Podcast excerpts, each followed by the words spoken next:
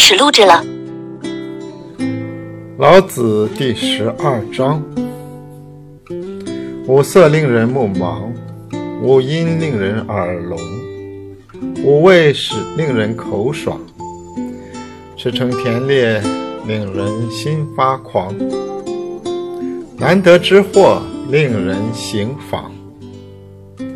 是以圣人为父，不为目，故去彼取此。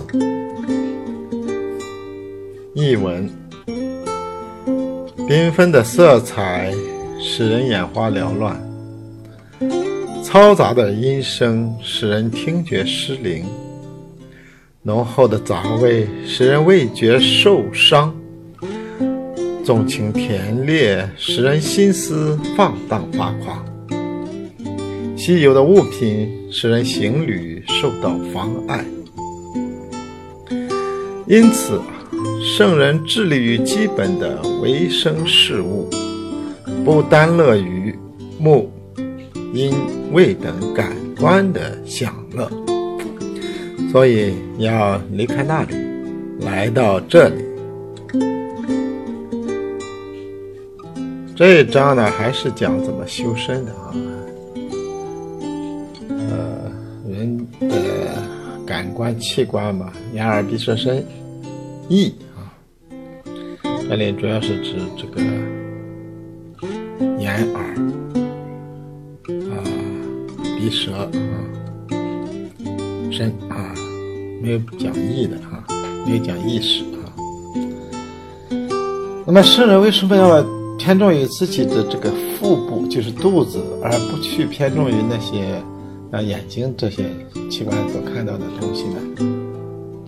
那这是老子的一个思想的啊，也是与当时的历史条件有关系的啊。当时人这个吃饱还是第一位的啊，所以呢，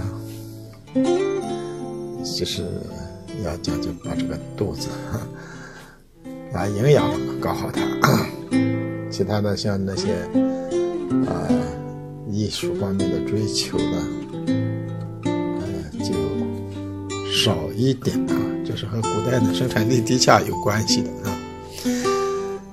呃，我们是一定要 辩证的、全面的看待这个问题啊。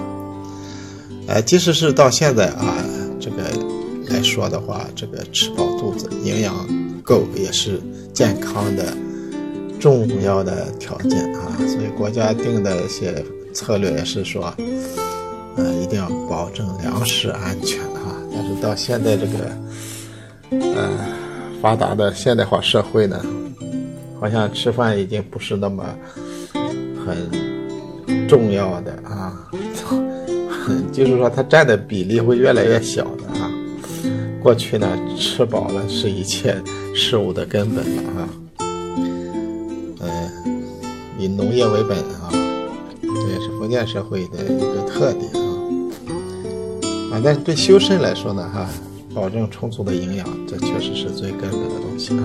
外在的世界再好看，声音再好听啊，味道再浓美，这个田猎再这个啊。呃，这个总是令人心发狂的啊！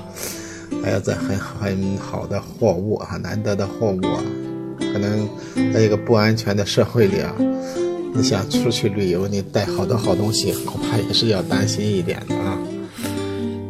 啊，老子嘛，也不一定说的都对啊，但在当时那种社会条件下，确实是相当对的哈，很好的。